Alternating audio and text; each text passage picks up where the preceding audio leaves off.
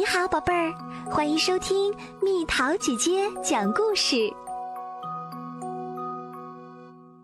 香蕉兄弟夸夸和羞羞。布林迪镇是一座宁静的海滨小镇，那里的海滩附近有一座香蕉种植园。香蕉园里住着一对香蕉兄弟，他们的名字叫夸夸和羞羞。夸夸是个大嗓门儿，羞羞话不多，还很容易害羞。每天清晨，伴随着海浪拍打海岸礁石的轰鸣声，还有海鸥在垃圾箱旁争夺食物的鸣叫声，香蕉兄弟从睡梦中醒来。一天早晨，初升的太阳照在香蕉园上空。夸夸从一片大香蕉叶下探出身子，伸了伸懒腰。他四下里望了望，一切都静悄悄的。微风轻拂，带来了大海的气息，空气好清新啊！快醒醒！他大声叫羞羞起床。我要去海滩，要不要一起去？不，羞羞说：“我不想去。”为什么？夸夸问。“嗯，我们从来没有去过海滩。”羞羞解释道，“那里可能挺危险的。”别说傻话啦！夸夸打断他的话：“海滩有什么可怕的？走吧，羞羞，我们出发吧。”于是。香蕉兄弟动身往海滩赶去。快到海滩啦，他们看到蔚蓝的海水泛着泡沫涌向远方。微风从海面上吹起薄薄的水雾，飞落到他们厚厚的衣服上，发出丝丝凉意。看看这里多美啊！夸夸忍不住赞叹：“确实很美。”羞羞赞同道：“他们兴奋无比，不久就走到了海滩，踩在暖暖的沙子上。兄弟俩坐下来，欣赏浪花从海里一次次涌上沙滩。哇！夸夸赞叹道：‘在这沙滩上，感觉真棒。’是啊，羞羞赞同。”兄弟俩正在沙滩上消遣，突然飞来了一群海鸥。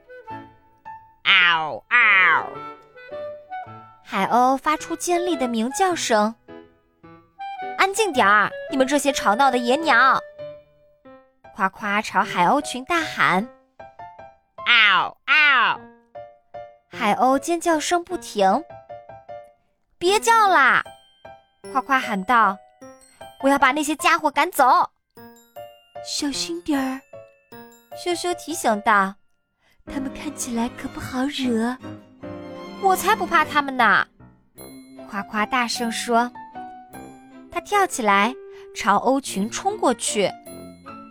走开，走开！他一边赶着欧群，一边大叫。但是海鸥不但不听他的。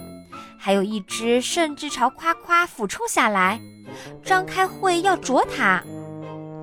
滚开，你们这些笨鸟！夸夸吼叫着，从沙滩上一路追到海边。那只追它的海鸥越飞越快，比夸夸跑得快得多。海鸥突然从夸夸的头顶猛冲下来，一下子用喙叼起夸夸飞走了。救命！救救我啊！夸夸大声呼叫着。哎呀，情况不妙！叔叔反应过来，我该怎么救夸夸呢？羞羞担心极了，马上在海滩上找人救援。打扰了，他对路边的一只大狗说：“你能帮帮我吗？”我哥哥刚才在沙滩上被一只海鸥叼到天上去了，是吗？大狗说：“但是恐怕我帮不了你，我是一只狗，狗不会飞啊。哦，天哪！羞羞想，我可怎么办呢？羞羞走向海边，往水里看了看。你好，他对一条游过的鱼儿说：“你能帮帮我吗？一只海鸥叼着我哥哥飞走了。”哦，天哪！噜，鱼儿吐着气泡说：“恐怕我帮不了你呀，我是一条鱼，鱼儿不会飞。但我知道谁能帮你。”谁？羞羞着急地问。住在那块巨石上的鹰长老，他是谁呀？羞羞很好奇。鹰长老是一只德高望重、睿智无比的海鹰，无论发生什么麻烦，他总有解决问题的办法。你能帮我找到他吗？羞羞问。可以，鱼儿回答说：“跳到我的背上来吧，我带你到巨石那儿。”羞羞跳到鱼背上，鱼儿驮着它朝巨石游去。他们来到巨石脚下，发现鹰长老正在晒太阳。到啦，鱼儿把羞羞放到岩石上，去向他求助吧。我太腼腆，太容易害羞了，而鹰长老看起来那么威严，他会帮我吗？羞羞说。你能替我问问他吗？对不起，这可不行。鱼儿回答道：“我只能帮你这些啦。如果鹰长老发现我，他肯定会把我当晚餐吃掉的。”羞羞没办法，只好克服了害羞的心理，去向鹰长老求救。鹰长老高傲地伫立在岩石上，梳理着身上的羽毛。你有什么事儿？看到羞羞走过来，鹰长老开口发问，声如洪钟：“求求你，先生。”羞羞开口说：“我需要你的帮助。一只海鸥叼走了我的哥哥，我担心哥哥再也回不来了。”他们往哪个方向飞走了？那个方向。羞羞指着远处的天空说：“在这儿等着。”鹰长老说着，从岩石上腾空而起，冲向天空。哇！但愿他能找到夸夸。羞羞坐在巨石上，等啊等啊。天色暗下来，羞羞眼看就要放弃希望了。他抬头看了看天空，突然发现鹰长老正朝这边飞过来。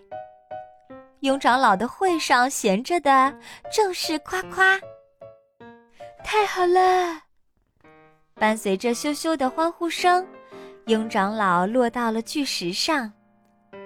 鹰长老把夸夸轻轻地放到羞羞身旁。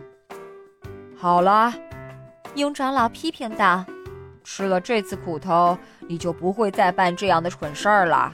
记住，以后可不能驱赶鸟儿了。好的，先生。夸夸说：“我们回家吧。”羞羞精疲力尽地说：“好的，走吧。”夸夸赞同道：“对于香蕉兄弟来说，这真是特别漫长的一天。”夜幕降临，该睡觉了。他们急忙往香蕉园赶去。兄弟俩平安无恙地回到家，依偎着全卧而睡。但是，现在的情形已经有点不同往日。夸夸说话的嗓门不再那么高了。事实上，他变得非常安静。而羞羞也不再像往常那样害羞安静。事实上，他的嗓门儿变得非常之高。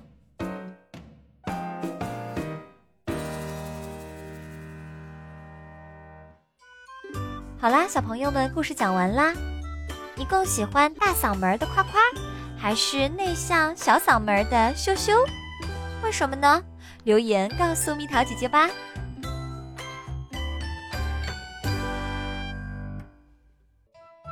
好了，宝贝儿，故事讲完啦。